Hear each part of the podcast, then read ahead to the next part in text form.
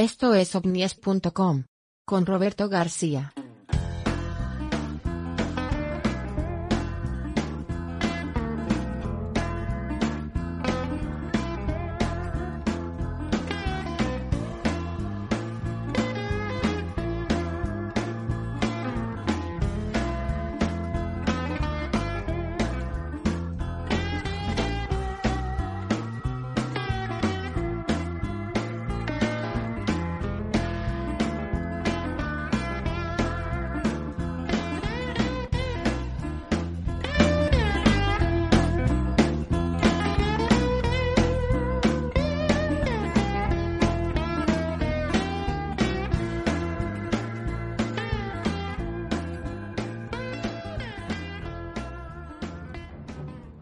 Hola, muy buenas tardes y bienvenidos un día más a Omnies, programa número 23 eh, pues de este programa. Hoy es un programa ya volviendo a entrar en esta dinámica del tema OVNI, que es lo que nos gusta y por lo que estamos aquí. Eh, tenemos muchas cosillas de qué hablar, eh, cosas que están sucediendo, especialmente en esta época de, de confinamiento y con todo lo que está sucediendo, ¿no? Eh, pero bueno, para hablar de esto, eh, hoy tenemos una invitada que ya conocéis de otro programa que se llama eh, se llama Sari, Sari Méndez y vamos a hablar de algunas cosillas y especialmente de que, que ella tiene que ella conoce de primera mano. Sari Méndez es divulgadora en el tema de la ufología, eh, con unos cuantos años de experiencia a sus espaldas y con varias colaboraciones con programas en su país, en México. Buenas tardes, Sari, desde España hacia México. Va dirigido mi saludo. Buenas tardes. Hola Roberto, buenas, buenos días desde México. Un gusto acompañarte nuevamente en tu canal y en tu programa. Un saludo a todas las personas de España. Muy bien, Sari. Bueno, pues hoy tenemos algunas cosillas de que hablar. Eh, una de ellas, eh, ya hay gente que, que- está ya muy acostumbrada a escucharlo en un- en- durante estas dos últimas semanas. Y eh, bueno, y quería ver mm, tu punto de vista referente a por qué motivo el Pentágono eh, hace unos días eh, publicó oficialmente estos tres vídeos de entre las fechas eh, comprendidas entre el 2004 y 2015. Y bueno, el por qué ni siquiera Luis Elizondo lo ha respondido eh, de una manera convincente en una entrevista que le realizaron hace unos días. Por aquí tenemos la entrevista eh, incluso mm, traducida al, al español, fue, fue realizada para la gente de, de que habla español. Eh, y porque durante la cuarentena que ha levantado mucha expectativa. Este, al parecer hay por allí un, una especie de, de tema político. Tú sabes que a pesar de lo que está pasando, pues la vida política continúa y hay una campaña para la eh, reelección del presidente de Estados Unidos. Entonces, eh, parece ser que por ahí había un interés de, de el contrincante de, de to- tomar el tema para la campaña y Ujú. por ahí pueda ser que vaya el asunto, ¿no?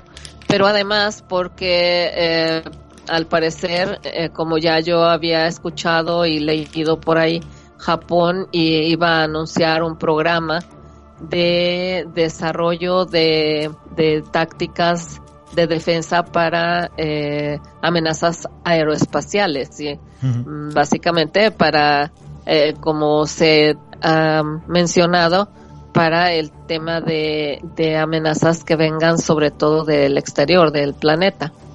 Pero el fondo, el fondo de todo esto, eh, mm, realmente no, no lo podemos saber si ellos no lo divulgan, ¿no? Eh, lo que dan a conocer es que los videos que se habían eh, ya mm, presentado eh, desde el 2015, si no me equivoco, cuando Tom DeLonge presenta el primero y después los que Elizondo al dejar el Pentágono eh, avala como verdaderos y como ha, habido sido filmados, habiendo sido filmados por pilotos de la Marina en operaciones uh, militares, eh, incluso que hubo hasta scrambles, ¿no? Y focajes de los de los ovnis y todo. Este se empezó a manejar que eran falsos, que que esos videos no eran auténticos y pues había allí mucha polémica. El Pentágono eh, anuncia que, que efectivamente para callar toda esta especulación acerca de la información eh, se aceptaba después de una ardua investigación por parte de ellos y de la Marina, pues de que estos videos eran auténticos, que se tenían en, en archivos que habían sido analizados tanto por la Marina como por el Pentágono y que eran auténticos, ¿no? Y que lo que estaban ellos presentando en esos videos efectivamente son objetos voladores no identificados, pero nunca afirmando que sean extraterrestres, eh, sí haciendo énfasis en la tecnología, ¿no? Que, que se sale de, de lo conocido hasta ahora y que por lo tanto eran de interés para descubrir si eran como ellos han insistido toda la vida y como los militares en este tema lo han hecho, para averiguar si son de tecnología extranjera eh, y que sean una amenaza para la seguridad de la nación, ¿no? Ajá. Eh, bueno, yo en este en este caso, Sari, eh, creo que estoy completamente de acuerdo con, con Luis Elizondo en el sentido del análisis político respecto a este tema. Eh, porque por una parte tenemos eh, pues estos vídeos que se ha hablado muchísimo de ellos eh, durante todos estos años, igual que hay en México, aquí en España también, Javier Sierra tocó el tema, se tocó el tema en otros programas como Cuarto Milenio, y pero luego si nos ponemos a analizar digamos estas anteriormente eh, el historial de los presidentes de Estados Unidos o candidatos de Estados Unidos, eh, resulta que hay algo que encaja entre todos ellos.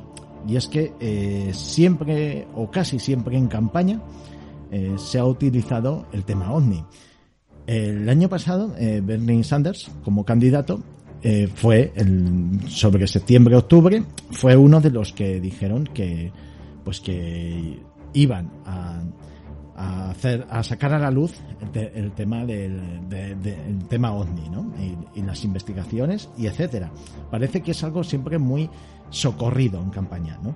Eh, es normal hay mucha gente eh, que cree en el tema ovni en Estados Unidos y entonces pues tienes una garantía de votantes con esos argumentos. Lo hizo Reagan, lo hizo eh, Kennedy y lo hicieron otros tantos, ¿no?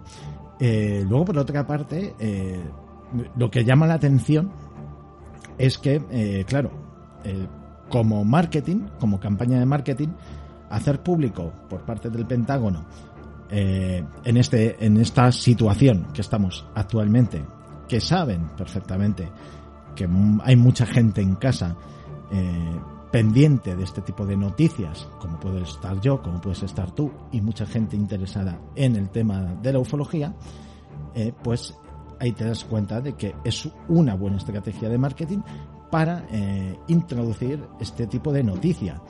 Pero es que resulta que el año pasado ya la Marina hizo esa confirmación, ¿no?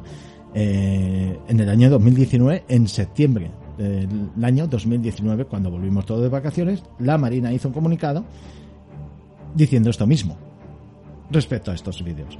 Entonces, eh, creo que ahí, eh, bajo mi opinión, puedo estar equivocado, eh, estoy completamente de acuerdo en lo que dice Luis Elizondo, que tiene un fin político más que de interés respecto a la, al tema de ufología, ¿no?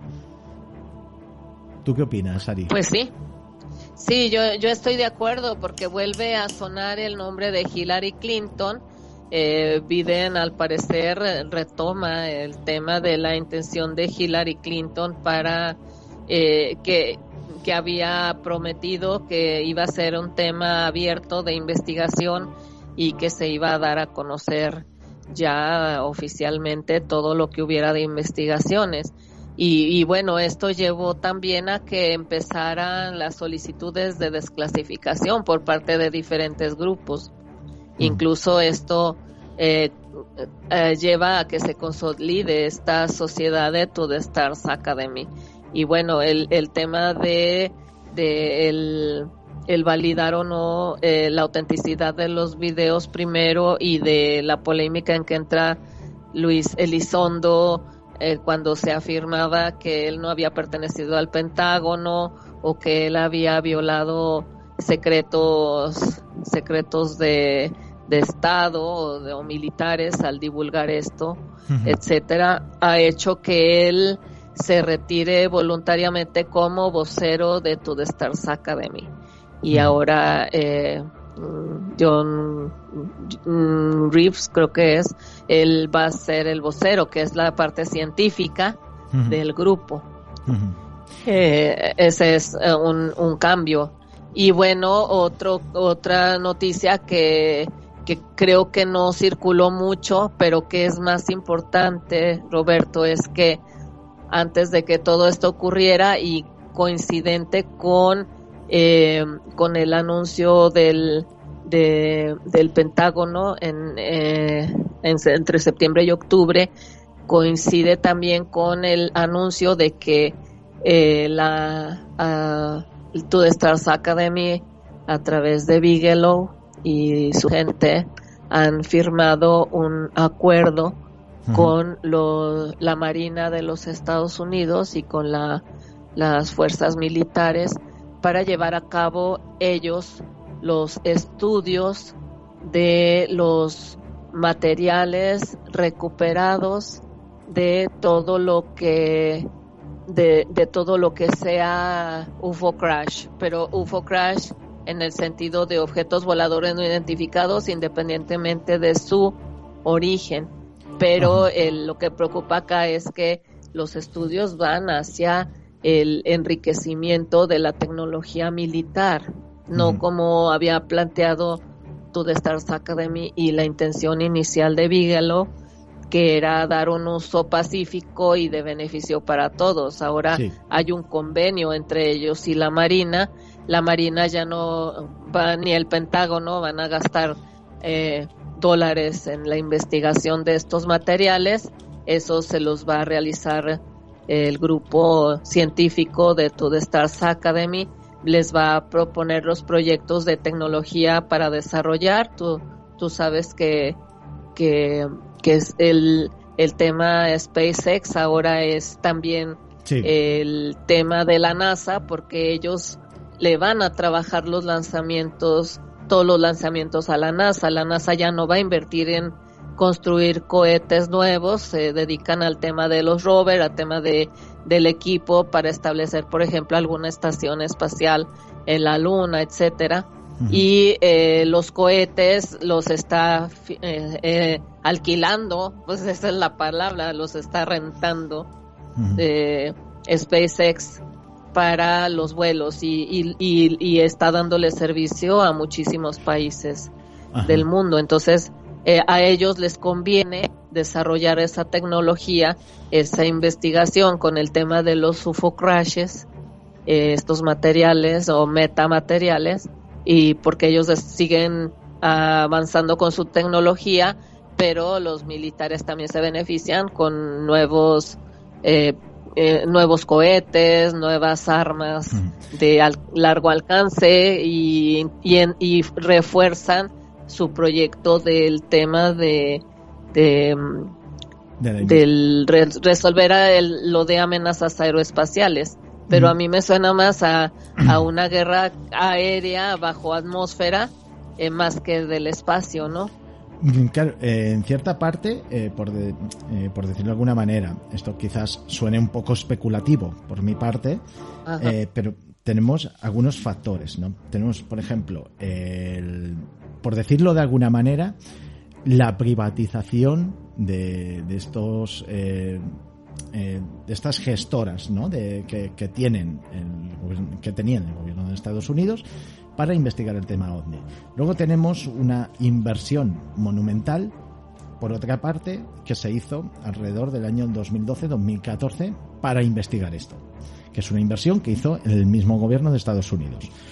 Por otra parte, eh, tenemos al señor Bigelow, eh, que eh, creo que ha tenido ciertos beneficios por parte del gobierno actual de Estados Unidos, porque cuando mm, Trump ganó las elecciones, Bigelow se posicionó a favor de Trump, si no me equivoco, y tenemos una serie de factores que ahora luego tenemos una particular combinación entre que la Marina de Estados Unidos une fuerzas con un ex guitarrista de un grupo llamado Blink 182 para buscar ovnis. entonces, tenemos una serie de, controversias, porque claro, tenemos el, el Two Stars Academy, ¿no? que es el del grupo de Tom DeLonge, el del guitarrista de Blink. Eh, tenemos un montón de plataformas de investigación para el tema OVNI, pero por otra parte tenemos una inversión monumental por parte del gobierno de Estados Unidos que utiliza para hacer la investigación OVNI, pero luego pasa a manos de eh, digamos, empresas eh, no pantalla, bueno, o quizás sí pantalla, ¿vale? Me atrevería a decirlo, eh, en el que esa, esa misma recaudación, eh, esa, perdón, esa misma inversión, parece que hay como una serie de desvíos en financiación a este tipo de empresas para seguir investigando el, el tema OVNI lo cual es algo completísimamente llamativo, porque claro, aquí se están metiendo empresarios muy apoderados de Estados Unidos y muy con mucho material para poder investigar, eh, como es en el caso de, de Elon Musk, ¿no? para poder investigar a las afueras de nuestro planeta y todo en una colaboración en su conjunto eh, para este tema. Creo que son demasiadas molestias como para que eh, este tema, eh, digamos, se, se minimice, ¿no? Que digan, bueno, es que esto puede ser o no. O bien hay algo muy claro que tienen, o bien hay un desvío de fondos eh, de una manera monumental y los estadounidenses no se están enterando de lo que están haciendo con su dinero. No sé si es. Pues. sí, sí, es que, es que esto tiene mucha tela. Eh, eh, tiene muchos puntos de vista porque yo que he seguido más o menos la evolución de este grupo eh, en cuanto a, lo que a cómo se mueve eh, en, todo Stars Academy a través de tanto Elon Musk como Bigelow y la promoción comercial y mediática a través de Tom, Tom DeLonge, este, convocaron a, empresarios a hacer inversiones, ¿no? Entonces, eh, no sabemos quiénes inversores se han sumado, no podemos descartar que, que Trump, que es un gran negociador e inversionista con un gran capital desde antes de ser presidente, eso no lo podemos negar, sea uno de los de los inversores eh, fuertes del tema, ¿no? Más porque no podemos negar pues que su negocio y si no lo sabía pues es el de las armas. Y eso como se como que se ha callado, ¿no? Como que y los hoteles. la gente se le olvidó, pero hay muchos que no perdemos la memoria ni perdemos de vista. Exacto. Y luego tenemos lo de los hoteles de Bigelow, ¿no? Que quería mandar al espacio hoteles para que para que se fuera a visitar un proyecto por ahí extraño que tenía, que nos ha hablado mucho sobre él, eh, no sé qué si es que se ha quedado en un estado stand-by, pero, pero sí se hablaba, ¿no? De que quería eh, hacer como unos hoteles en, eh, fuera de nuestra atmósfera. Sí, como, como ajá, una especie de estaciones espaciales tipo hotel. Pues sí, ha sonado por ahí, salió otra nota hace poco de ese tema, ¿no? O sea, eh, los proyectos siguen. Lo que pasa es que en la situación que nos encontramos actualmente, yo creo que ellos intentan ser un tanto prudentes y no sonar tan, tan ambiciosos eh, ahí adelantarse no a los acontecimientos porque realmente esta situación le ha pegado mucho a Estados Unidos, sobre todo a la gente. Quizá la parte económica que corresponde al gobierno o a muchos empresarios pues no les toque, pero no pueden tocar la sensibilidad de la gente y más por el tema que están de la campaña política.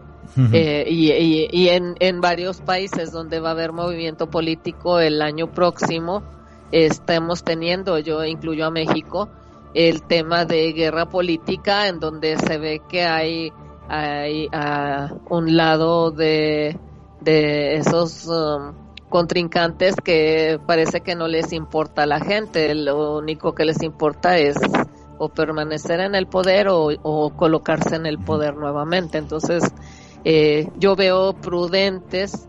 Eh, yo creo que el, el tema de, de, presentar estos videos como reales y decir si son objetos voladores no identificados, aunque no se pueda afirmar que es extraterrestre, tú, tú, tú conoces mi opinión, ¿no? este, Mientras no tengamos la evidencia clara para demostrar que algo es extraterrestre, pues no lo vamos a hacer. Es como si, si hay algún, algún espécimen o algo que se afirma que es extraterrestre, la única prueba es hacer una corrida de ADN comparada con otro ser que sabemos que es extraterrestre.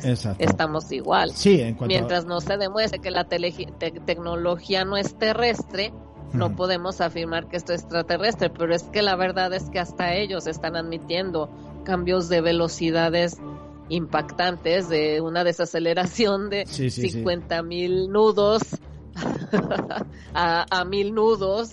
Eh, eso quién lo hace y qué, objeto entra al agua con esa velocidad y luego baja a mil para desplazarse en agua y luego vuelve a salir con la misma aceleración. O sea, eso es de locos. eso quién lo hace y no es película, está grabado la pantalla del avión con el focaje y con todo. la pregunta sería, eh, por ejemplo, aquí la, la, única prueba que podríamos llegar a decir que es eh, que puede llegar a concluir algo es eh, cómo actúa pues la cámara de detección de, esos objetos, ¿no?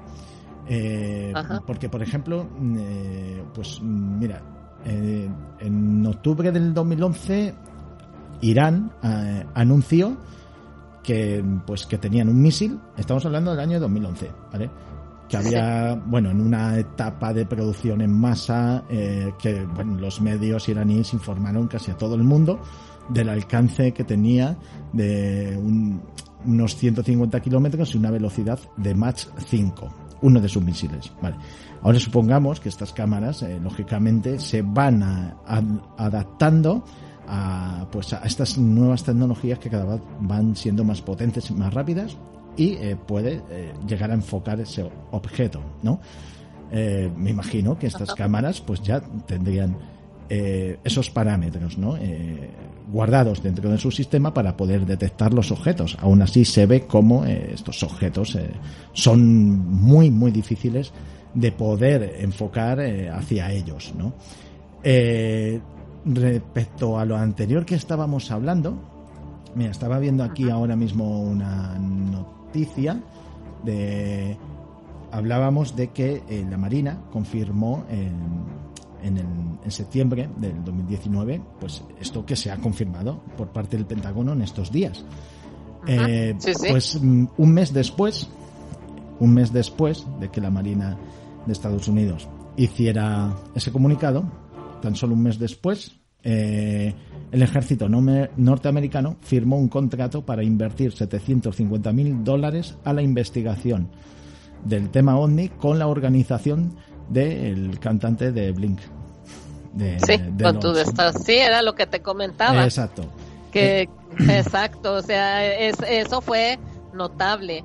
Uh, yo, yo sí, me, sí, sí lo comenté en en, eh, acá en el, en el canal donde estamos con, con Argentina, pero también en algún, en algún directo que hicimos, porque era importante darlo a conocer y que no quedara así, así como una nota. Es, es que eso es relevante. Se, fíjate, fíjate cómo se, se va tramando los, los hilos, ¿no? Entonces, uh, el, lo preocupante para muchos en ese momento no, no, no es uh, que vengan naves extraterrestres a atacar el planeta y, y que es imperiosa la defensa y tal, ¿no? El, el, el peligro es el uso que se le va a dar a ese, el resultado de ese consorcio, ¿no? De, de esa asociación, porque obviamente eh, la, el tema militar que afecte al, a nivel mundial es más, más cercano y más tangible a, a, que sea una defensa por una invasión eh, espacial.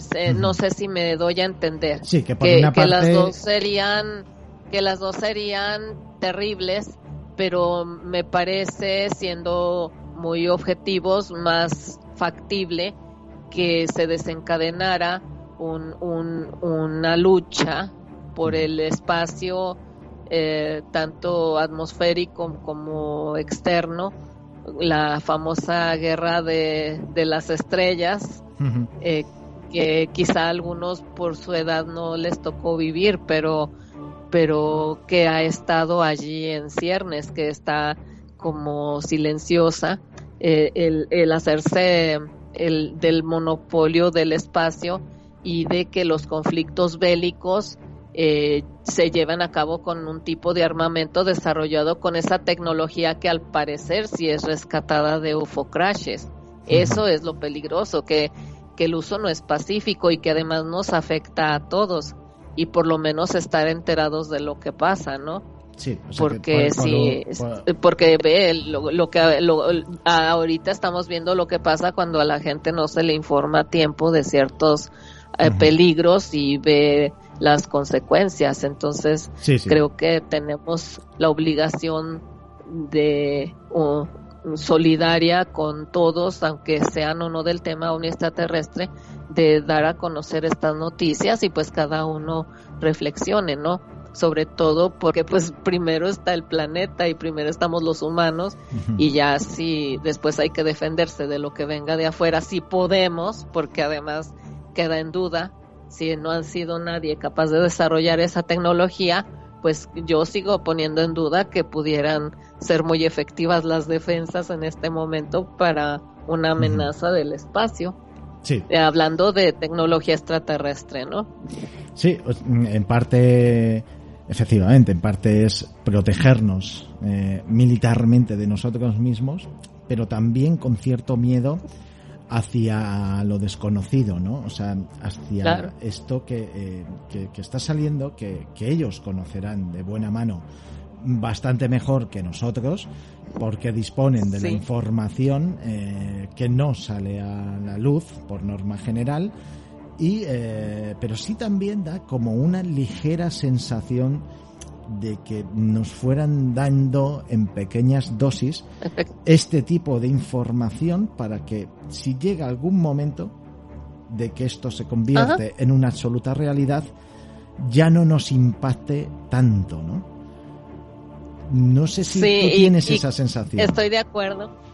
No, y además yo, yo pienso eh, que, que hasta en cierto modo a quienes somos de este tema ovni extraterrestre y nos atrevemos a, a tocar los temas, divulgarlos y desmenuzarlos y analizarlos y ponerlos, perdón, ponerlos a, al alcance de, de, de, todos a través de, de, estos medios, este, de cierta manera yo eh, percibo que nos usan, nos usan porque no se puede dar esta información desde la desde el ámbito oficial abiertamente, ¿no? Entonces, como yo percibo que cada vez hay más eh, gente, más eh, gente en el mundo, más personas que están enteradas de este tema, aunque aunque se hable de una creencia o una certidumbre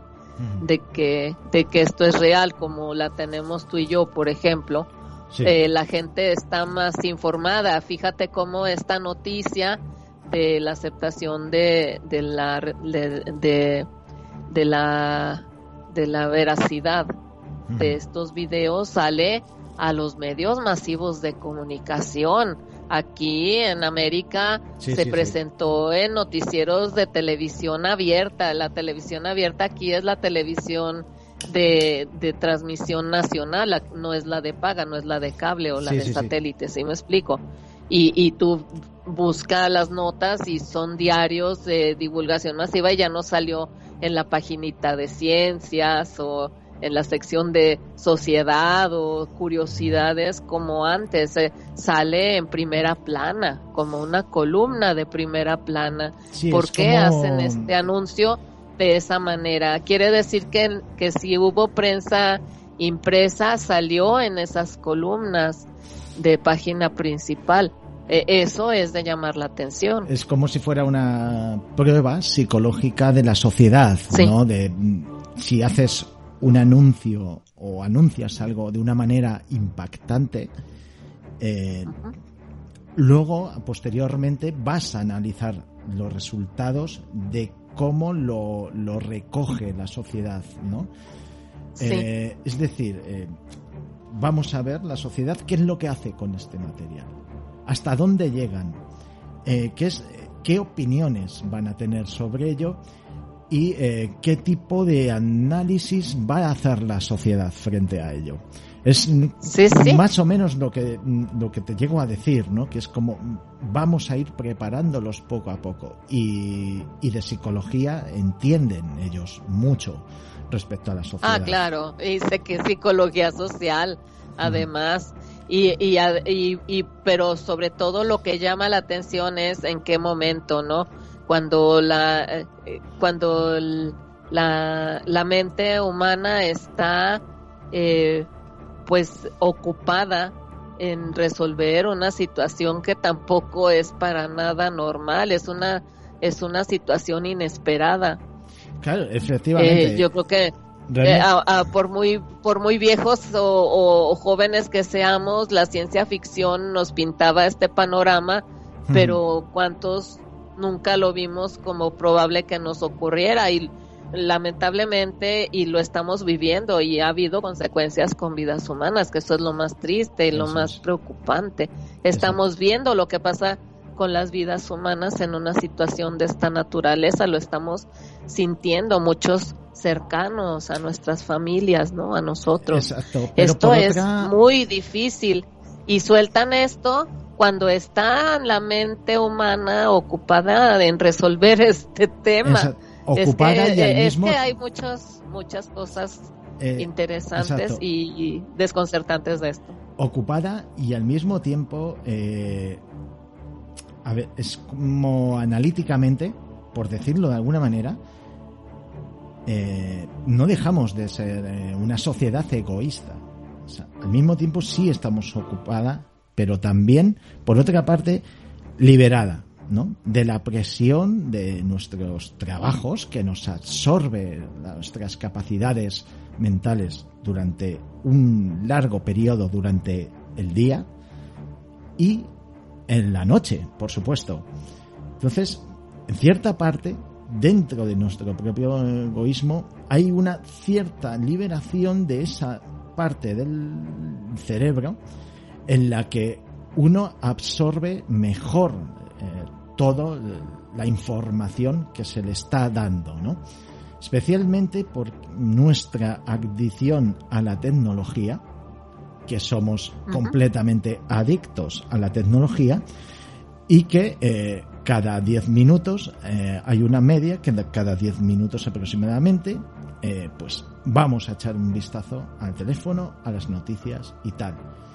Eh, ahí, categóricamente, pues estará lo del tema de mm, del tema del COVID, luego estará el tema político y luego estará pues estos temas mm, por categorizarlo de alguna manera secundarios pero eh, igual de impactantes eh, si tú tienes interés en ello. En ese momento, tu capacidad de absorción de, de este tipo de noticias son muchos eh, más eh, intensas que, por ejemplo, cuando se, ya se publicó en, en septiembre del 2019, como hablábamos. Sí, sí. En- porque no tuvo, tuvo repercusión. Nosotros hicimos un programa, eh, pero, pero no tanta, no tanta. Además, eso se nota en, en el tema de los títulos, ¿no? Eh, haces un análisis de una web referente a este título y ves un incremento de eh, la intencionalidad del lector a la hora de mostrar interés por parte de, de este artículo con estos algoritmos, estas palabras claves, llamémoslo X. Pero al final lo que se demuestra es que en esta situación es la situación idónea para sacar a la luz eh, ciertas noticias en las que saben que van a ser eh, completamente eh, muy eficaces, ¿no? Y claro, Ajá. o sea, es el momento adecuado, o sea, cumple todos los requisitos, momento adecuado. Volvemos a sacar esta noticia, reconfirmamos lo que ya confirmó la Marina en septiembre del 2019, pero Sí. ahora va a tener más repercusión porque la gente está en casa. Además la gente está con la mente quizás más abierta, ¿no? Más desocupada, porque al final estamos más Exacto. desocupadas. Le van a prestar más, en- más atención y además nos viene genial porque las elecciones es dentro de unos meses. O sea, yo creo que aquí hay un conjunto de, de, de, de- de masas madres, ¿no? Que las vas Sí. juntando y terminas haciendo un pan hermoso, ¿verdad? es, Sí, sí. es una manera de expresarlo, ¿verdad? Eh, y- No, pero es que así es. eh, y, y vamos, y es que eh, convencidos nunca podemos estar convencidos de nada, pero, pero hay que reconocer que las piezas eh, encajan, ¿no? O sea, es el momento adecuado, es, es como cuando la eh, ponían eh, en Estados Unidos, ¿no? En los años 50, la- eh, los cines, ¿no? Y de pronto estaban viendo la película y un- una milésima de segundos saltaba una publicidad subliminal de bebe Coca-Cola, ¿no? Entonces eh, se dice que la gente rápidamente, por una sola milésima de segundo, la gente eh, rápidamente, en cuando pasaba eh, la persona del carrito o de la cesta con la Coca-Cola, la gente pedía Coca-Cola y aumentaba ese consumo, ¿no? Entonces, eh, al final es subliminal. No, Esta noticia es una noticia subliminal, es algo que ya sabíamos todos, eh, de que se había hecho oficial, pero eh, querían darle como una vuelta a la noticia, como un cambio de rumbo que no parezca la misma de la Marina del 2019 en septiembre y que parezca que, que es algo muy destacado, o sea, como algo insólito, pero algo insólito que ya estaba, o sea, que ya estaba, que ya se ha hablado de ello. Eh, los vídeos originales se filtraron desde el primer momento. Eh, entonces eh, es algo eh, realmente eh, espectacular, ¿no? O sea, es cómo, cómo hemos absorbido esta noticia todos. Así es. Pero, pero además eh, nos ha tocado vivirla y compartirla, ¿te fijas? Es decir, si, si, si a- tú, tú eres más joven, pero si a los 10 años o a los 15 nos hubieran dicho, ustedes van a estar hablando del tema de eh, que hay eh, videos que, ah, que tienen los militares norteamericanos con objetos voladores no identificados que han sido captados por aviones eh, eh, de sus pilotos en, en acción, eh, ya sea en, en acción no se refiere a estar en guerra, sino simplemente en, en, en acción de, de pruebas, de todas las maniobras que ellos hacen mm, dentro de sus funciones.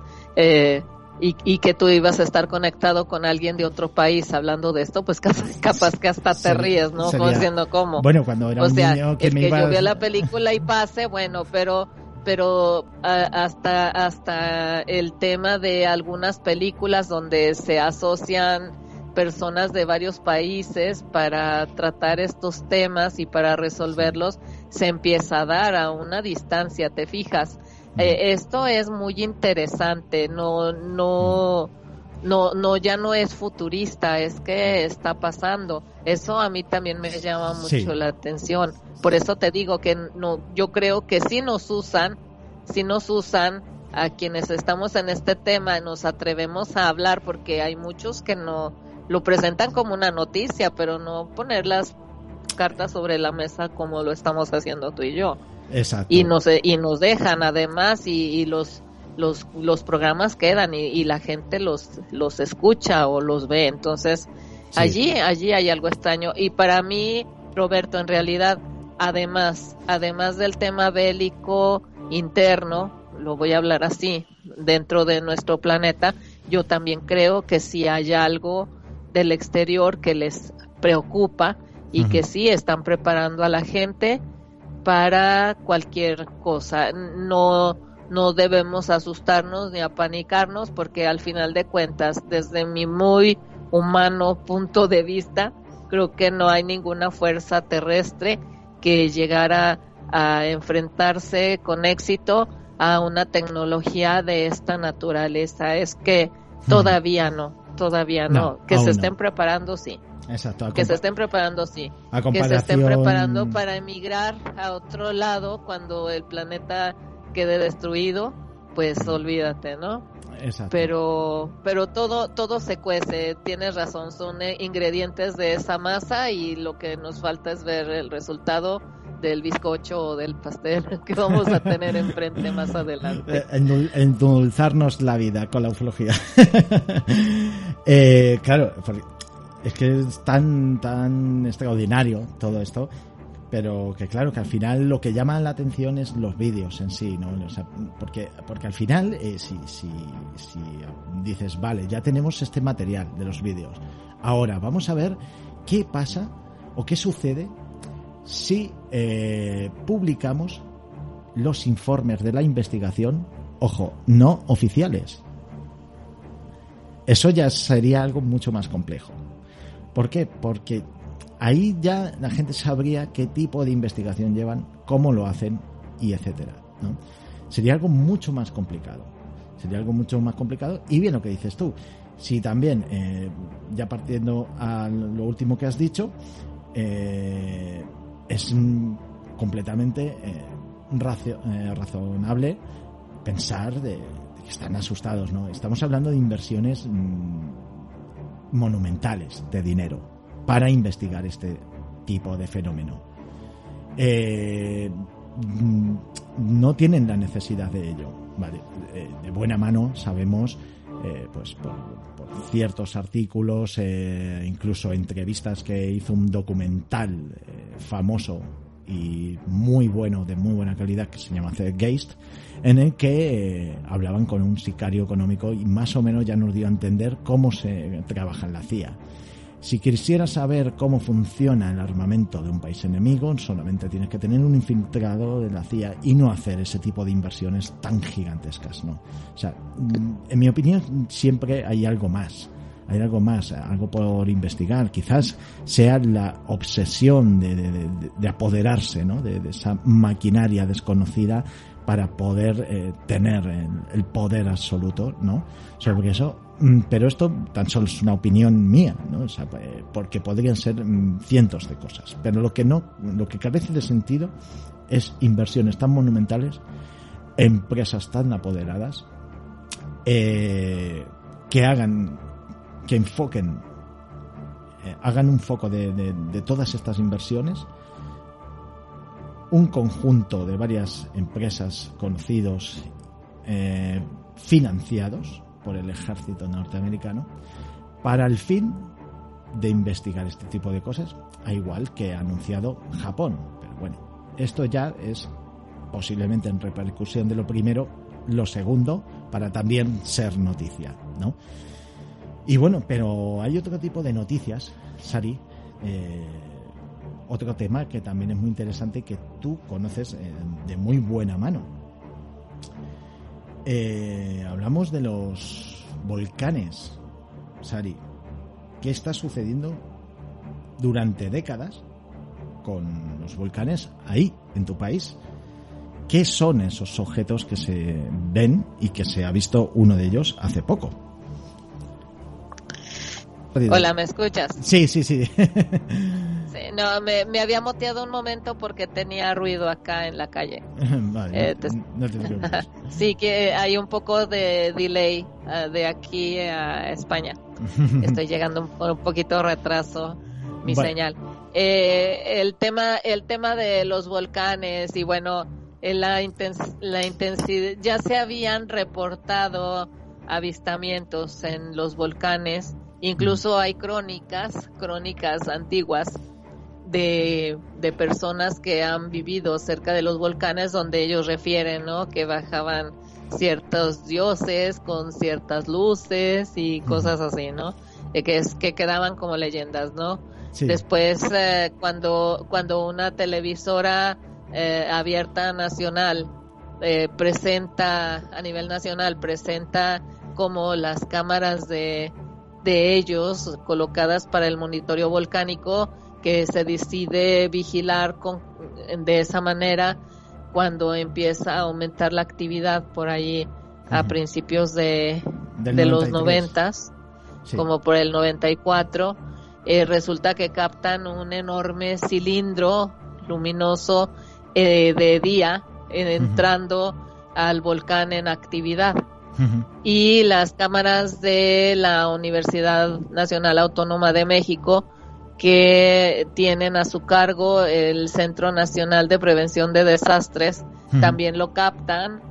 Este, pues se corrobora, ¿no? Que sí había ahí una actividad anómala que no se podía explicar con aeronaves, con aviones o globos o tal, porque como era posible que durante plena actividad volcánica, donde la restricción de vuelos se, se, se se va hasta 30 kilómetros de distancia del cono, este, aparezcan esos objetos, ¿no? Entonces se decide, eh, se forma, empiezan a aparecer personas que dedican su tiempo a monitorear eh, esas cámaras que al final de cuentas, sobre todo las de la UNAM, empezaron a ser transmitidas en vivo a través de Internet. Y posteriormente un grupo eh, de tercer milenio instala cámaras eh, a través del grupo de Skywatchers y les entrega la tarea de hacer, además de la vigilancia del cielo, que hacer la vigilancia volcánica. Este grupo de Skywatchers se forma con gente de México, justamente con personas que habían tenido ya avistamientos y grabado avistamientos en el volcán, tanto de día como de noche, y como de objetos voladores no identificados. Incluso en ese grupo había una persona que empieza a utilizar las cámaras de visión nocturna, las que se utilizan para la cacería o para, para efectos militares o de seguridad, él las empieza a utilizar para grabar incluso al cielo y él descubre que utilizando esa cámara logra grabar objetos que, que se comportan de una manera muy distinta a lo que esperaría uno de un satélite que sigue una ruta fija, ¿no? Y eh, se, se, implementan cámaras de este tipo uh, con visión hacia el volcán y se empieza a monitorear de día y de noche y gente que se empieza a nombrar observadores volcánicos empiezan a, a enviar el la material que grababan con sus computadoras o eh, correos electrónicos con exactamente el tiempo en el que había habido un avistamiento y poco a poco se aprende a, descartar entre aviones, entre satélites, entre meteoritos por lluvias de estrellas, etcétera, entre errores por, por de observación de, de grandes estrellas. Por ejemplo, a, a veces Venus o Júpiter, tú los ves y tú no te crees que se vean de ese tamaño. Pero es que con la visión nocturna se ven perfecto. Y eh, si no hay cierta experiencia, pues eh, uno piensa que el movimiento de los astros es muy lento y cuando estás observando las cámaras ves que esos objetos van, van, moviéndose en, en, su horizonte eh, de una manera un tanto rápida que puede confundir con un objeto que se está moviendo ahí. pero lo que sí es un hecho es que fuera de aviones y sobre todo cuando hay actividad volcánica, ¿qué pasa con esos objetos que están grabados, que incluso parecieran entrar al cráter, ¿no? Eh, entonces, la actividad continúa, Roberto, eh, a este año. Este año ha sido eh, muy, muy interesante porque se ha logrado grabar un cilindro que eso es lo más impactante, un cilindro con dos cámaras diferentes en el, en el mismo tiempo y que pasaron sobre el volcán Iztaccíhuatl, no sobre el Popocatépetl. Y el Iztaccíhuatl está teniendo una actividad también que te quedas alucinando porque se ven objetos que vienen en trayectoria de vuelo y de repente se, se detienen de súbito y, se, y, se quedan como suspendidos y después empiezan a descender, eh, pero nunca los ves bajar hasta, hasta el fondo, sino que quedan suspendidos como si... Por, yo tengo videos hasta de más de media hora donde donde el objeto ya no se, no se vuelve a mover de su lugar. ¿Qué es eso? ¿Sí me explico? Sí, eh, mira, si, me permites, eh, vamos eh, para la gente, como en YouTube es más, es más fácil para la gente mm, poder absorber cómo, cómo son estos objetos. pues vamos a leer algunos de los que desde el año 1991 y, damos una descripción más o menos del objeto para que la gente cuando quieran encontrar estos vídeos les resulte un poco más fácil, ¿no? Por la, por la descripción. Eh, vamos, A, vamos a empezar por el, por el del 7 de julio del 1991, ¿no? Eh, que es un objeto como de forma ovalada, eh, que tiene como una almendra, ¿no? Por decirlo, la forma así muy parecida de la imagen que se saca. Eh, tiene como unas luces alineadas en forma cuadrada, como si fueran unas ventanas, ¿verdad? Luego, eh, efectivamente, después del 91, en el año 1993, es cuando ya empezó la, la actividad volcánica, ¿vale? Luego, el 19 de diciembre del año 2000. Ya entre ese rango del año 93 al año 2000, seguramente haya otros más, pero eh, por ser los más, eh, los más destacados, ¿no? De los que hemos podido ver.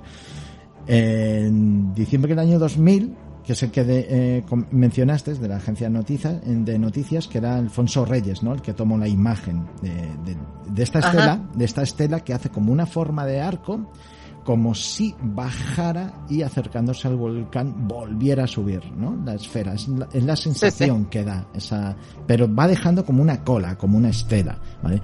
O sea que para que piense que es un meteorito, eh, un meteorito mm, puede dejar esa estela, pero nunca va a ascender. Sí, pero no va a nivel del volcán. Exacto, no va al nivel del volcán y nunca va a ascender. Y, él, y él mismo tiene otro video buenísimo de, un objeto que viene en trayectoria horizontal. Ese me parece que es de más acá, como del 2014, algo así, eh, donde viene el objeto eh, de, de, manera horizontal de en, la pantalla lo, lo observas que viene de derecha a izquierda y de repente atraviesa eh, la fumarola los vapores que están emanando del volcán eh, hace genera turbulencia allí se ve claramente como como el vapor se, se mueve es desplazado hacia la parte posterior del objeto conforme va avanzando y después hace hace una vuelta una vuelta mm, en parábola se puede decir o en curva y eh, se dirige hacia el interior del cráter y se nota claramente que se internaliza en el cráter. Ese es espectacular. Ah, sí, sí, sí, efectivamente. Ese es el del 30 de mayo del año 2013 a las 8 y 22. Ajá una que parece como está rastreando, ¿verdad? Eh, como, como si tuviera como un enfoque hacia abajo, estuviera enfocando hacia abajo, como si estuviera rastreando y de pronto parece internarse dentro, ¿no? Y desaparece. Es sí, sí. Y, y, si lo observas bien la, sí se desplaza la Fomarel, eso fue espectacular, ¿no? Sí, sí. Eh, pero sobre todo la, las temperaturas eh, no son de un horno de la casa, estamos hablando de temperaturas de 400, 500, 600 grados centígrados eh, de los vapores, ¿no? Eh, ya de, olvídate si hay por allí lava eh, cerca, cercana y todo, pues la temperatura va a ser mucho mayor. Entonces, eso es lo enigmático de este tema. ¿Qué, hacen estos objetos y cómo es posible que puedan ingresar o incluso no ingresar al cráter, simplemente acercarse, acercarse cuando hay esas temperaturas que aquí en la Tierra que lo resiste. Entonces, vamos, la, microbiología, ¿no? los, estos eh, que se encuentran en, los termófilos, ajá. Eso, los termófilos. Sí, sí, no, me salía. Los, termófilos. los termófilos. Sí, pero pues eh, si estos son termófilos, los termófilos eh, lo que los protege es que están en un medio acuático, ¿sí me explico? Sí, eh, pero, pero, pues, si exponemos, por ejemplo, un organismo a calor de vapor, este, nada más y a nivel atmosférico, pues no creo que sobreviva mucho, este, aquí en esas condiciones. O sea, los termófilos de las fosas, de las fosas marianas, están en medio acuático.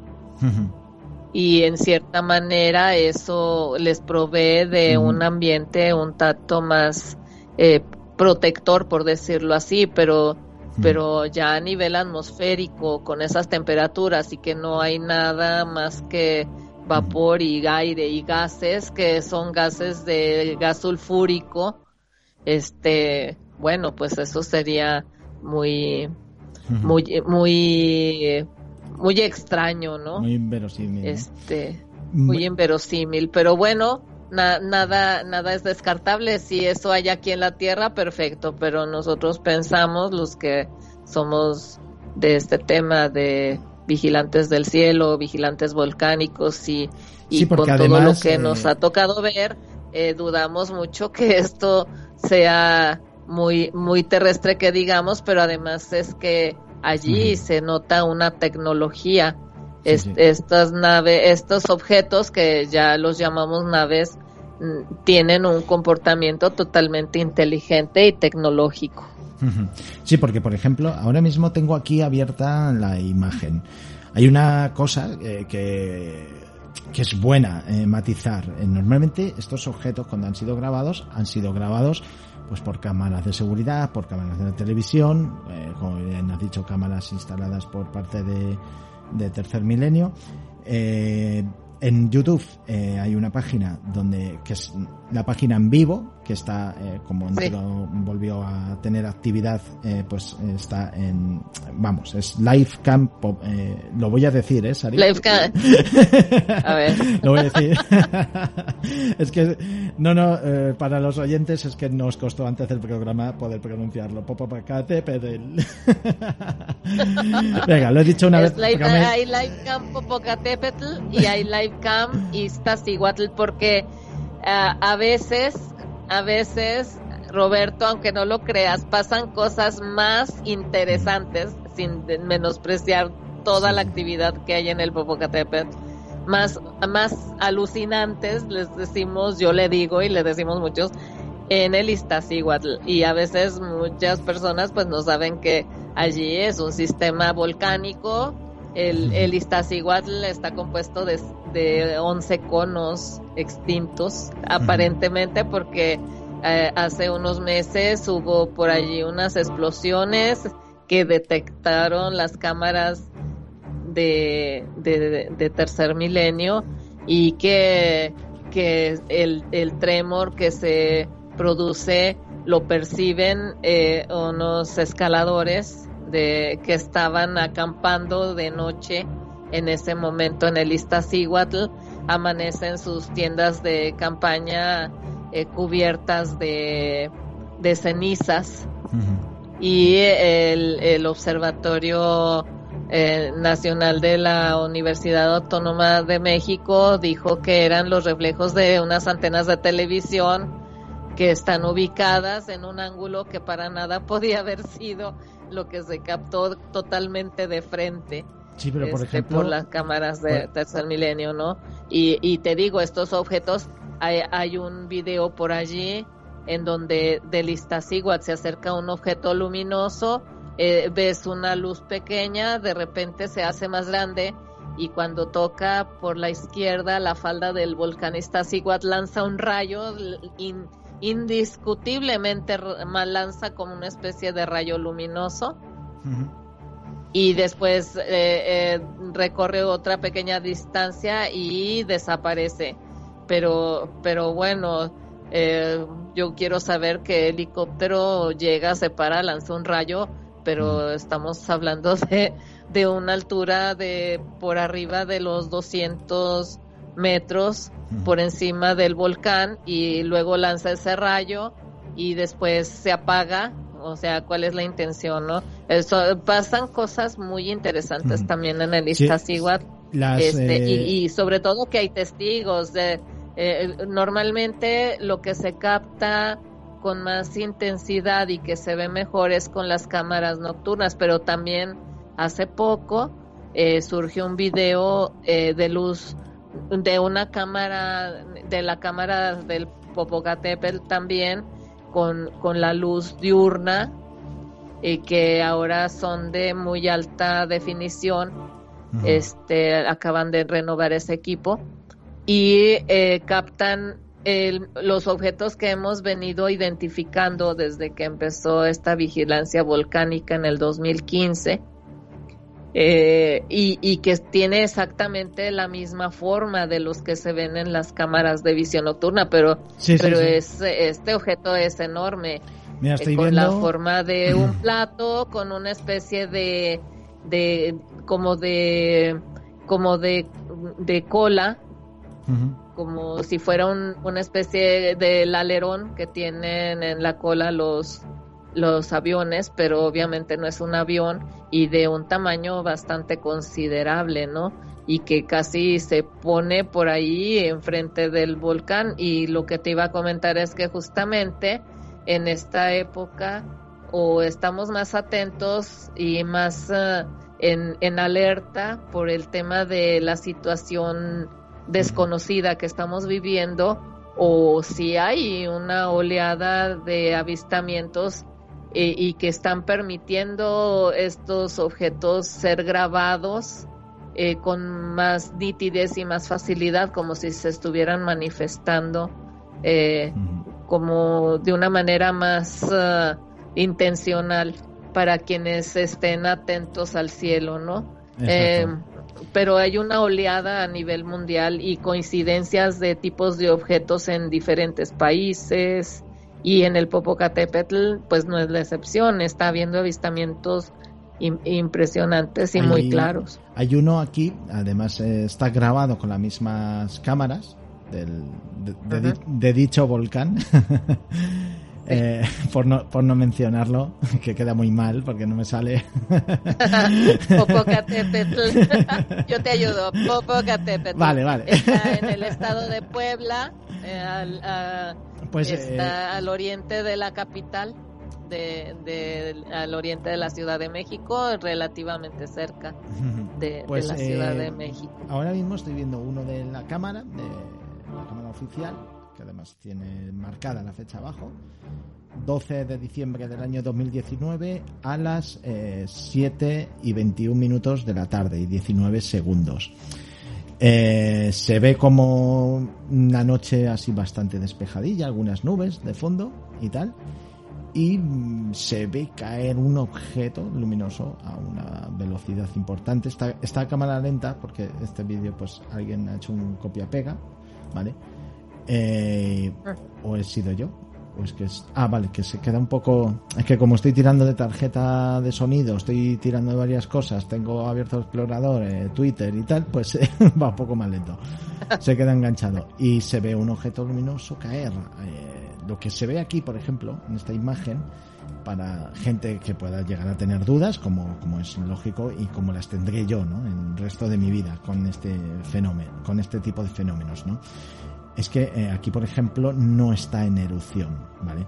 Porque hay gente que Ah. puede llegar a pensar de que eh, ciertos objetos pueden llegar a tener explicación de cuando este volcán expulsa eh, todo el material de su interior y este tipo de luces pues pueden ser materiales menos pesados y pueden eh, mantenerse un poco más en el ambiente ¿vale? en este caso no es así en, este vídeo del año 2019 porque eh, Bueno, no- si las si las piedras flotan, explicamos cómo se construyeron.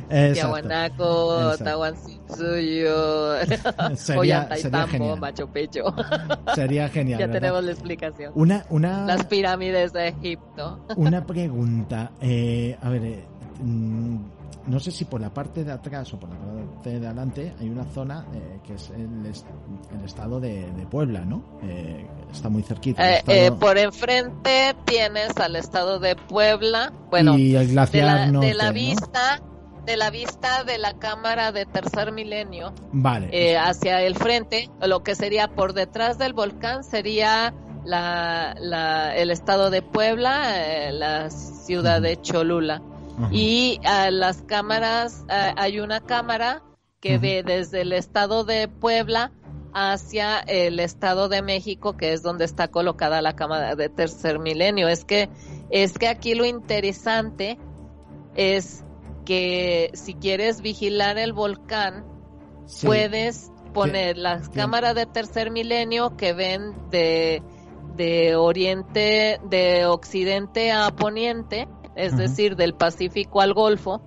Eh, puedes poner la cámara que ve del Golfo al Pacífico, puedes ver una que ve de norte a sur y ves, puedes poner otra que ve de, de sur a norte. O sea, o tienes sea, está completamente eh, y hay otra ¿no? cámara que ve de, de, de noroeste a suroeste, si no me equivoco. Entonces, tú puedes monitorear con cinco cámaras simultáneas ese volcán. O y además hay desde- otras secundarias de, de algunos parques recreativos ecológicos que hay por allí.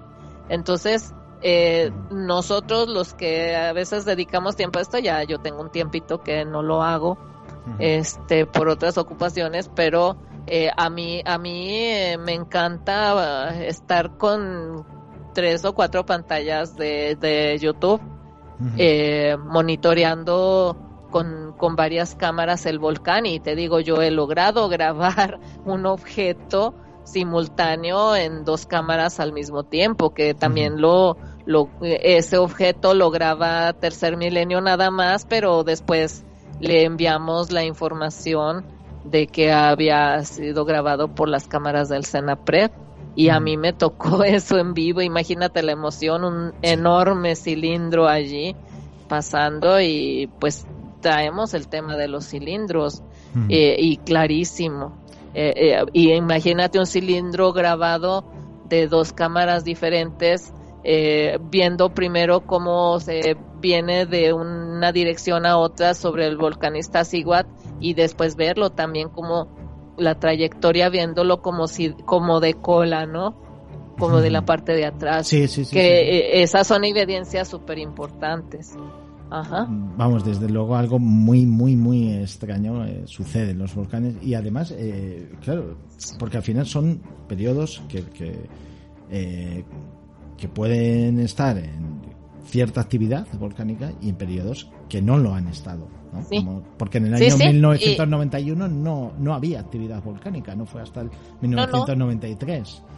Entonces, claro, eh, Y- y sí, ya el, el argumento de, de- es debido a la actividad volcánica, ¿no? Este que decíamos antes eh, se cae por su propia fuerza porque estamos hablando de que, de que ha sido en, comprendido en ambas situaciones del volcán, tanto Y, cuando y estaba en el erupción cuando no. no está en actividad.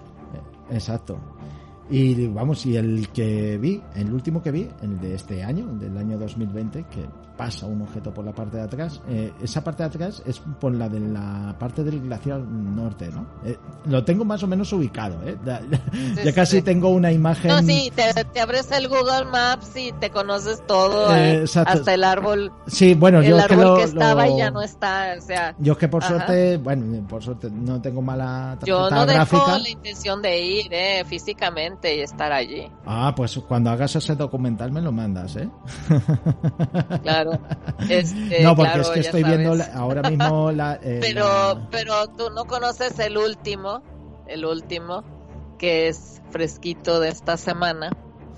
Creo que fue el, eh, no, fue el sábado de la semana pasada, me parece. Este, hay un, un vigilante volcánico eh, relativamente eh, nuevo, es un aficionado nuevo y capta, graba eh, justamente cuando eh, hace erupción el volcán y pues ya sabes, ¿no? Se forma la Sí, sí, columna de humo, el hongo encima y todo. Pero justamente de la columna, de la columna, eh, aparece una mancha oscura muy particular y de repente de esa mancha oscura sale un objeto totalmente horizontal de, de allí y deja un hueco en la columna, ¿no? Entonces, este, ya se hizo los análisis y todo y tiene forma de cilindro, tiene forma de cilindro, eh, como esto ocurre con la luz diurna todavía, porque fue todavía, ah, fue al atardecer, pues no queda duda de que eso sale de la columna, pero que no es una roca, porque aunque haya sale, ¿cómo va a salir primero de manera vertical una roca y luego salir de la columna de forma horizontal? Explícame eso. O sea, lo- si salió con la erupción, la roca sube y luego baja y va a bajar eh, como cuando abiertas una piedra hacia arriba y vuelve a caer. Si le das un cierto impulso en ángulo, pues tú sabes que va a caer de forma parabólica. Pero explícame los que dijeron que es una piedra volcánica, cómo sale vertical y luego sale horizontal en total ángulo recto. A mí Sí. que me expliquen eso. Sí, lo estoy Ah, pero viendo además, ahora mismo en. Analizamos ese video. Ajá. en- lo estoy viendo ahora Analizamos mismo en ese Telemundo. video el, el, el miércoles. ah, a ver, ¿cuándo fue? El, el, este sábado anterior. O es que no me ubico, me pierdo con los días. Este, pues la- el confinamiento, de, de por sí que yo vivo. Perdimos, muy- perdemos la noción de del días. tiempo. Perdemos la El, noción el caso es que eh, yo presento ese video eh, como mi material de aportación para el programa y analizándolo le, le paso los, los filtros del VLS y resulta que se que se ve una no no fue con los mismos filtros que, que hizo eh, Carlos Clemente que es el encargado del tema Skywatcher Sí. eh, le pone filtros y se ve como sale ese objeto horizontal, pero al, al salir aparece una esfera, aparece una esfera que ah, como que, que pareciera como si el objeto hiciera interacción con la esfera, no sé si la recoge, la toca o qué sé yo, pero cuando Como pasa el objeto la esfera baja ambos.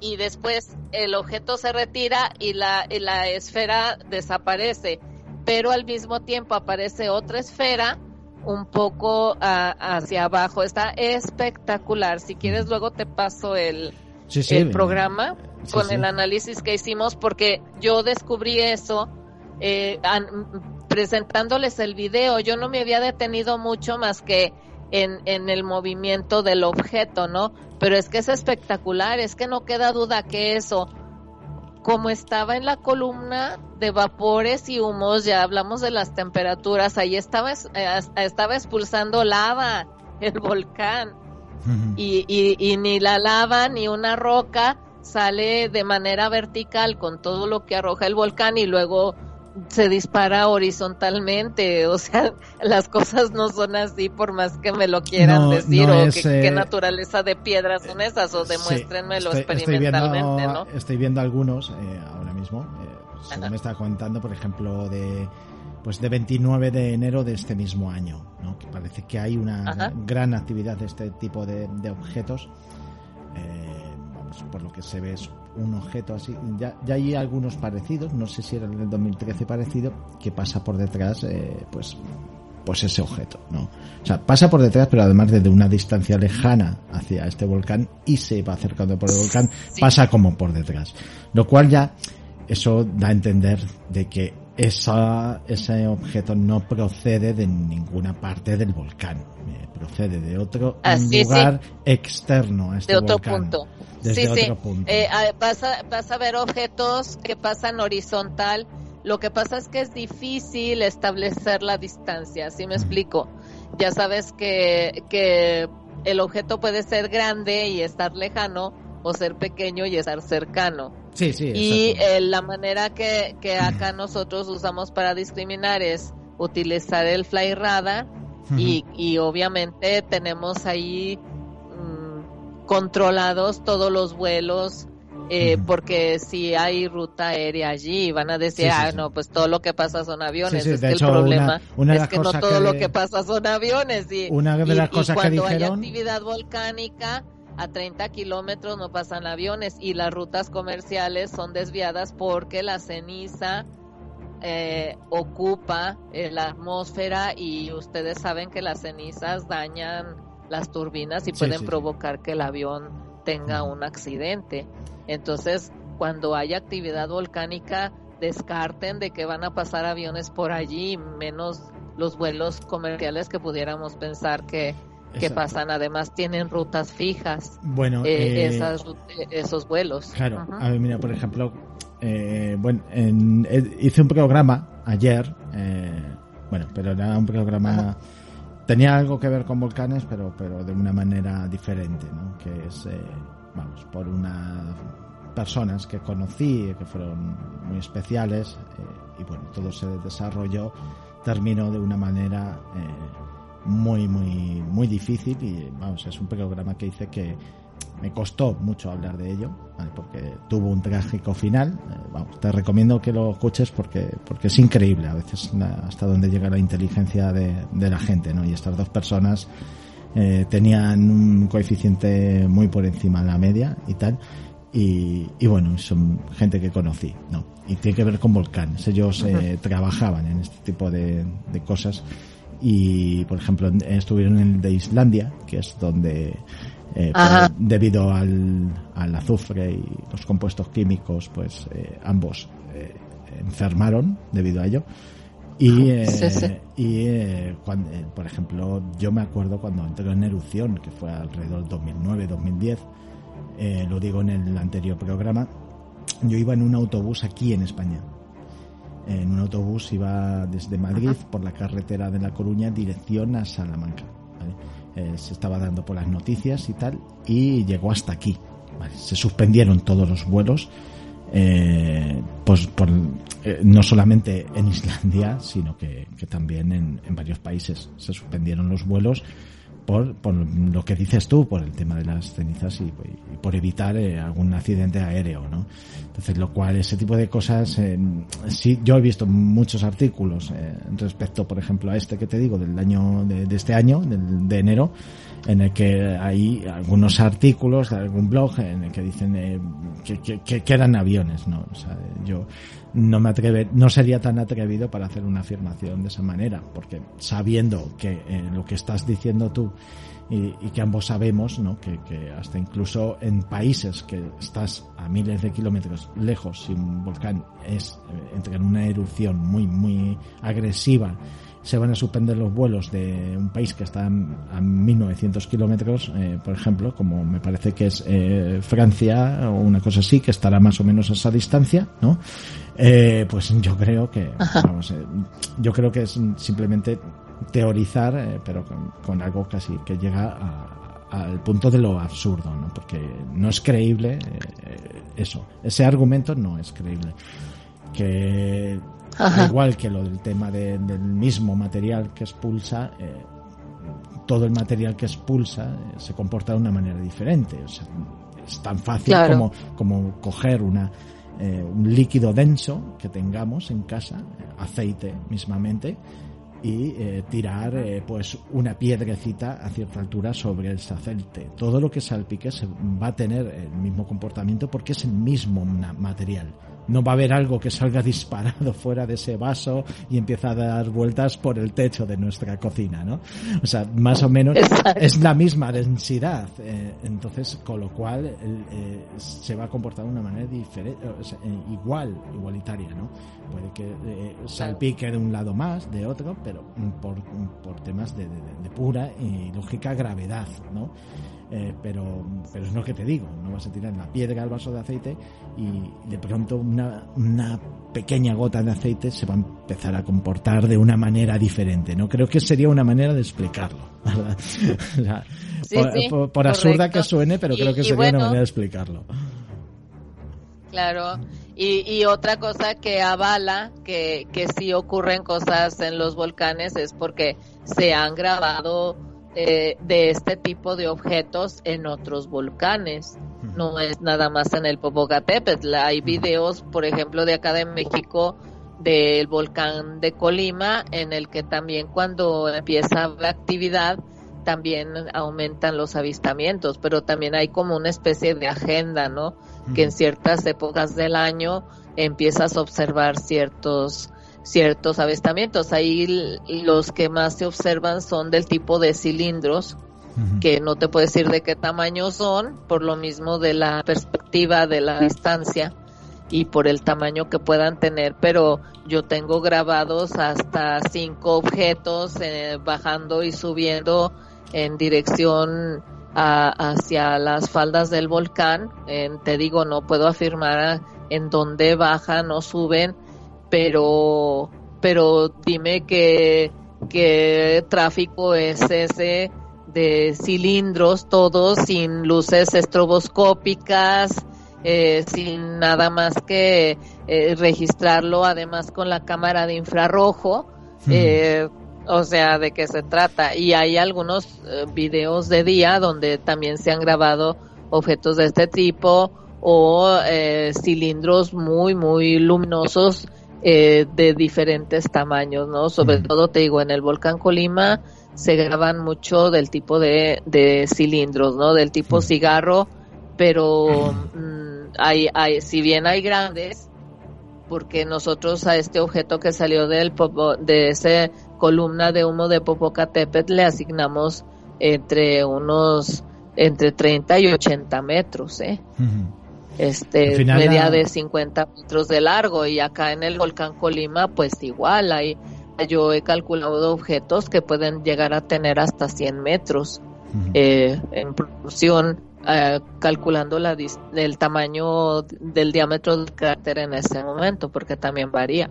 Sí, sí, sí, pero pero sí hay actividad en los volcanes pero lo que pasa en el Popocatépetl y en el Iztaccíhuatl además de estar más documentado de haber mucho más personas observando las transmisiones en vivo, eh, observando las cámaras tanto de día como de noche, pues, y quedan muchos testimonios de esto, pues ahí está, pero también hay objetos grabados directamente en el volcán. Hay un amigo que va con su hijo, eh, que ha grabado como, él grabó como observador volcánico eh, luego va con su hijo y graban un disco, un disco tipo lenteja blanco que, que viene por detrás del volcán, eh, da la vuelta y eh, desciende y se introduce como una especie de matorrales, pero eh, el asunto es que no es que se meta ahí, sino que de repente se acerca a los matorrales y desaparece. Entonces, ¿qué, ¿qué pasó? ¿Qué pasó con el disco? Y así hay varios, ¿eh? De día, de día. Hay, hay uno muy impactante que aparece como una especie de columna de humo negra entre una nubosidad no muy densa eh, y aparece un objeto oscuro eh, también en forma de plato, que, baja lentamente por la falda del, del volcán y eh, rodea la falda y se introduce, se desaparece justo al llegar como una saliente rocosa que hay por allí. y te, te quedas a ver qué es eso. Un, un águila, un águila de 50, 60 metros mm. de diámetro. Sí, porque además, eh, eh, por ejemplo, que hace esa maniobra y que te aparece de una especie de nube de nubosidad negra, como mm. una columna, te digo, de un, un, un tubo oscuro, negro. es, es, que como te lo describo, hay que verlo, pero eso es impresionante. ¿eh? También hay de día. seguro que la gente cuando escuche el programa, eh, pues tendrán que ver los, los vídeos eh, estos de... son fáciles de encontrar, hay cientos. Eh, y lo bueno de esto, pues que no son no es la típica grabación desde, desde un teléfono móvil, desde una cámara de videoaficionado, son, son cámaras de, de, de, vigilancia, de la televisión, de... Sí, este amigo, etcétera. este amigo, eh, se, me, si mal no recuerdo, se llama Daniel Hernández, él, este, él, él va con su hijo y lleva lleva una cámara Canon de no, o sea, no lleva una Colpix 1000, pero lleva una cámara bastante buena.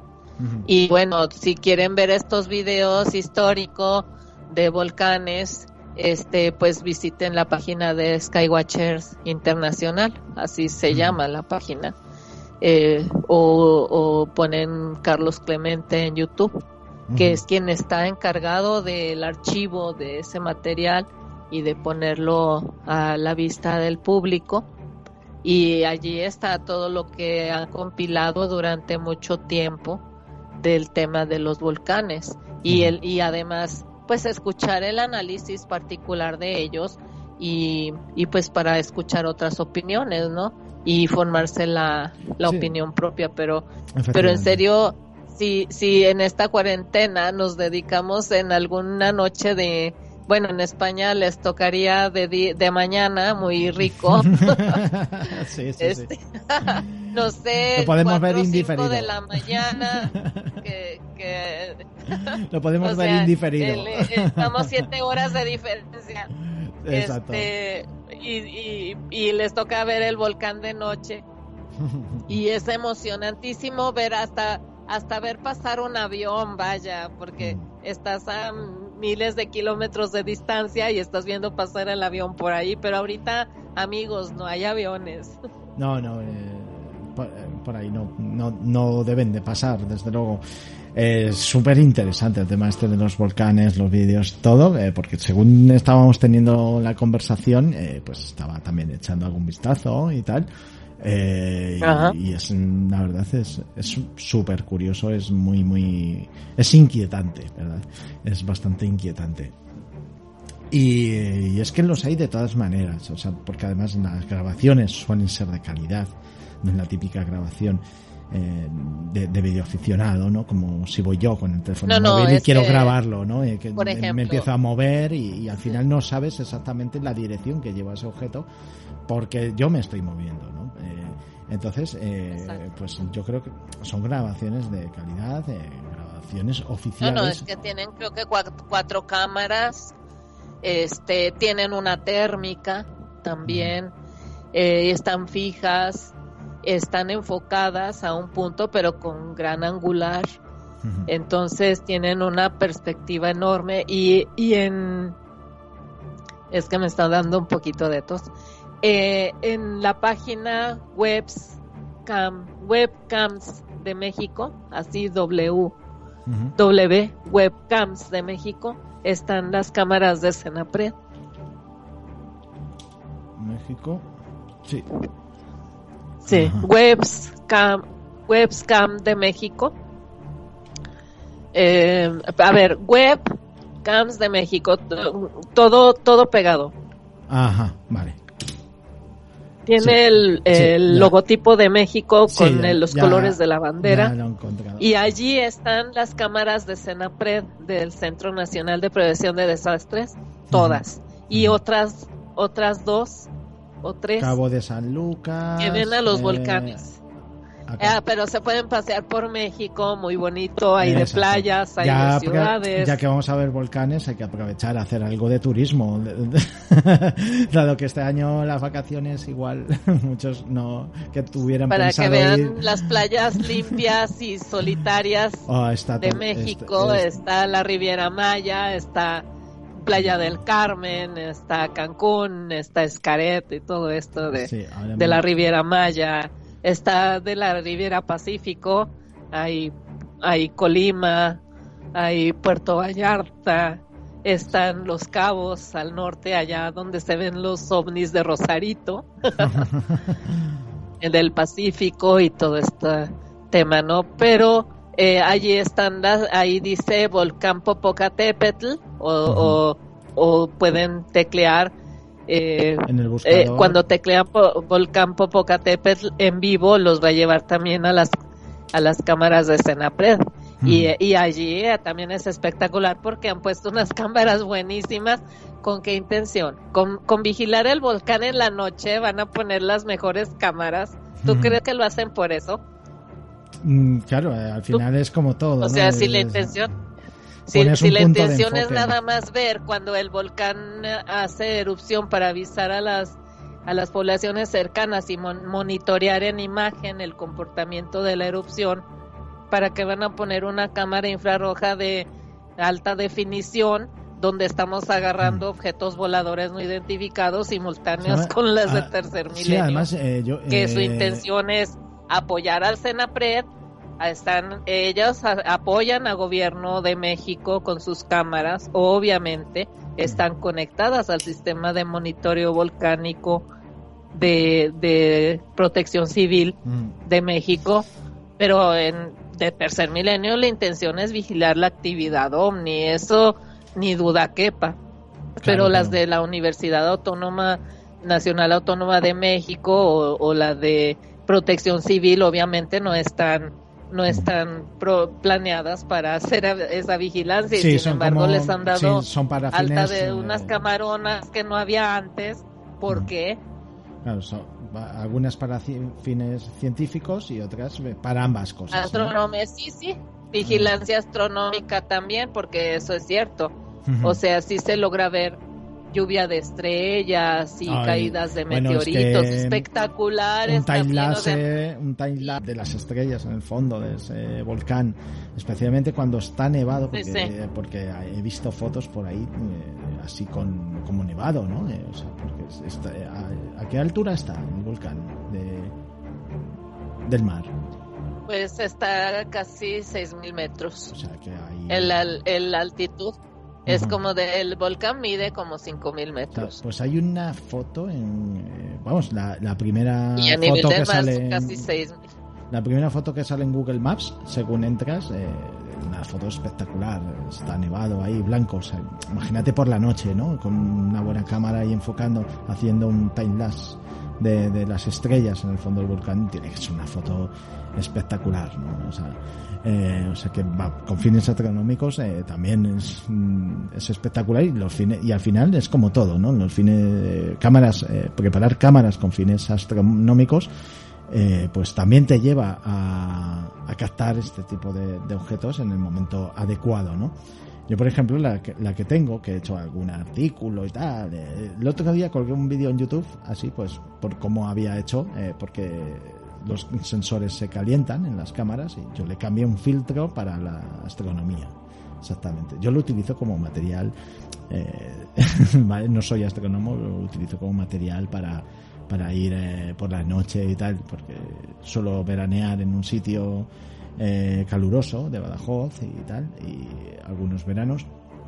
Y por las noches salgo con esto. Y entonces, claro, me di cuenta que a la hora de sacar fotos, si, si yo llegara a ver algo, eh, no saldría bien, o sea, saldría completamente con ruido la imagen. Debido a, al, al, que se calienta el sensor, ¿no? Entonces mm, inventé una caja de enfriamiento con un disipador de ordenador, con esto, con lo otro, al final me quedó estupenda, ¿eh? O sea, colgué el vídeo en YouTube el otro día explicando cómo la hice, pues, pues oye, fue porque al final estos, al final este tipo de cosas es buena, o sea, la calidad de las imágenes es buena y una de las cosas que tiene todas estas cámaras que están enfocando a estos volcanes es que no son cámaras de aficionados, son cámaras profesionales, cámaras muy preparadas para esto y unas imágenes nítidas eh, respecto a estos objetos. O sea que eso es completamente innegable. Eh, factores externos eh, no, es difícil saber a ciencia cierta. ¿no? no deja de ser un ovni, que es un objeto volador no identificado. Ojalá lleguen algún día y digan, pues pues mira, resulta que la energía llama a la energía, ¿no? Porque esto es así, o sea, el volcán produce energía geotérmica eh, a través de la extracción del calor, de, de su almacenamiento interior, ¿no? entonces, muchas veces la energía llama la energía y en algún momento ambas se encuentran. lo importante es saber de dónde viene esa otra energía, porque los volcanes están más que estudiados, Sari. O sea, eh, eh, yo estuve en Lanzarote, que es un, eh, aquí en las Islas Canarias, bueno, en Santa, bueno, Tenerife, y, y estuve viendo, pues claro, todos los museos que hay ahí, la monitorización de los volcanes, unas pantallas enormes con unos gráficos eh, que marcaban perfectamente la actividad volcán, porque además sale mm, como eh, la forma del volcán y la actividad incluso en su interior. Y claro, cuando ibas a hacer las rutas, eh, estas que hacían, veías sensores a su alrededor como clavados en la tierra para, para el tema de la medición de los terremotos, ¿vale? luego entrabas a unas salas enormes, como unas naves, eh, y tenían ahí toda una motorización de todo, o sea, para mm, detectar los terremotos, para, para detectar la actividad volcánica, más o menos saber ah, en qué momento está, pero porque es importante para ellos, porque eh, viven de ese turismo y no pueden exponer eh, el, peligro, ¿no? O sea, tienen que tener completamente controlados los volcanes. De hecho, hubo una cosa que me llamó la atención muchísimo arriba no, es, no, me, no recuerdo exactamente qué volcán era, pero vas en una ruta de autobús, que si tienes vértigo mejor no vayas, porque claro, vas mirando hacia abajo por la carretera estrechita y, dices, wow, si se cae el autobús por aquí no lo contamos. Y pues justamente arriba del todo eh, había un restaurante. El restaurante tenía una parrilla en... Eh, en, un volcán y cocinaban con el mismo calor del volcán. ¿eh? O sea, hacían barbacoas con el volcán. O sea, ahí el, el, ahorro en carbón el restaurante, vamos, era innegable. porque no lo usaban. era innegable, que tenían un ahorro en carbón espectacular. Y me llamó muchísimo la atención, eh, pues por todo, ¿no? Por, por cómo pues cómo se monitoriza todo, todo el empleo científico que se, que se hace para, para este tipo de, de fenómenos ¿no? que tenemos en nuestra naturaleza. O sea, es, es, algo muy, muy espectacular y muy bien, sistemáticamente muy bien todo eh, conjugado, todo muy materializado y todo muy bien. Y la verdad es que si además a eso le añadimos estos fenómenos, Ari, eh, nos encontramos con, con, algo eh, pues tan insólito como, como espectacular, ¿no? Eh, y esas energías, ¿no? Esas formas, fuentes de energías que, que en algún momento se reencuentran como, como si fuera un átomo, ¿no? Es lo que más llama la atención de todo esto, ¿no? Es ese misterio de los volcanes. Eh, y bueno, o sea, y la verdad que, que ya casi, casi, pues ya hemos hablado casi de todo. Eh, sí, sí. Es que hay mucho, mucho para hablar. Muchísimo, ¿verdad? Hay muchísimo. Pues eh, ya vamos a ir finalizando, Sari. Eh, bueno, para, que la, para que la gente que nos escuche, pues un poquito, pues, pues con la gente que colaboras y tal, nos dices, me, y bueno, es la segunda vez que está, eh, porque hay, igual hay gente que nos escucha ahora, y, pero ya estuviste con nosotros en otra ocasión esperando que sean muchas más, porque siempre es Muchísimas muy agradable eh, estar contigo y siempre es una información súper ampliada eh, y además de una manera que, que, también induce a la gente de, hacer sus propias búsquedas, porque eso es, muy, eso es muy importante, porque hoy en día... A fin de cuentas, eh, Sari, estarás de acuerdo conmigo de que lo fácil es eh, ver una noticia y compartirla sin contrastarla, ¿no? Y eso es un poco lo que, lo que echa a perder este mundo ¿no? de, la, de la ufología. Es, eh, es como, como si fuera una distorsión de todo, ¿no? Como una compartir algo masivamente, eh, al final cuesta más encontrar, ¿no? No es lo mismo encontrar eh, mi anillo de casado sobre un kilo de arroz que eh, sobre 1.500 toneladas de arroz. ¿no? Me costaría más encontrarlo. Y al final lo que siempre queremos encontrar es ese anillo. ¿no? Eh, y mientras menos arroz haya, pues más fácil nos será eh, encontrarlo. ¿no? O sea, porque al final lo que importa es encontrar la verdad. Y, y por supuesto, pues en mano y en compañía de buscadores de la verdad como tú, Sari, pues siempre es de agradecer. Así que... Pues eh, gracias a ti, gracias a ti Roberto por la invitación. Estoy viendo el monitoreo en vivo y déjame decirte que ahorita hay nieve en el volcán. Estoy en una página que se llama Volcán Vista Meca Meca. Estoy en vivo. Es de, de webcam, webcams de México y estoy viendo el volcán nevado y es que ayer bajó acá la temperatura, hay una onda polar y sí de, estoy viendo que sí dejó nieve en el volcán Popocatépetl en plena primavera.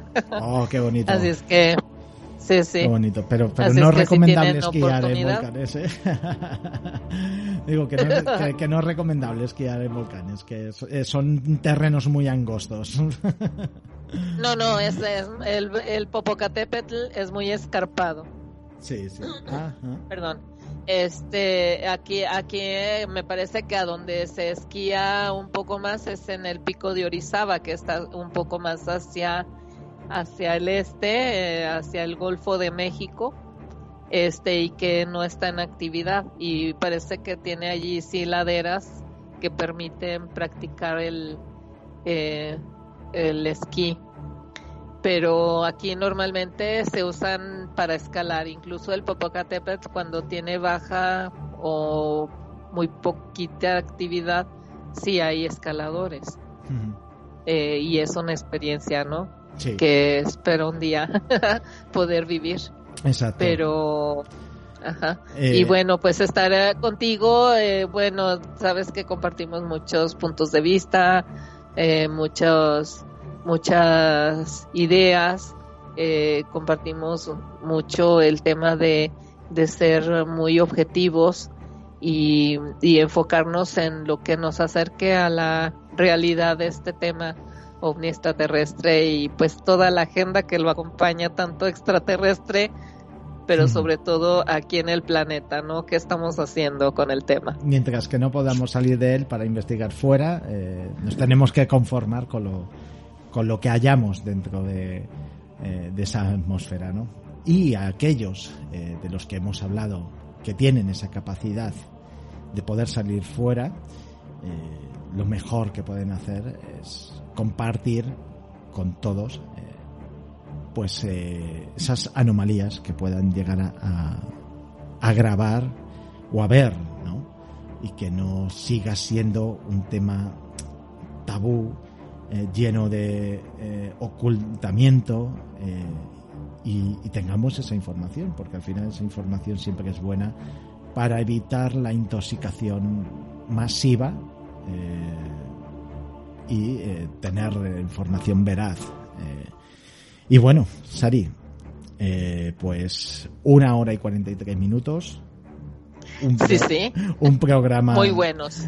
un programa estupendo, un programa que en tu compañía este- esta hora y 43 minutos eh, ha sido el equivalente a 20 minutos, eh, siempre que se hace corto, ¿no? Cuando, cuando estoy en tu compañía. Y, eh, Igualmente. y, y te espero para, para otras próximas, eh, porque claro, allá donde vives, en México, tiene muchos muchas cosas que contar.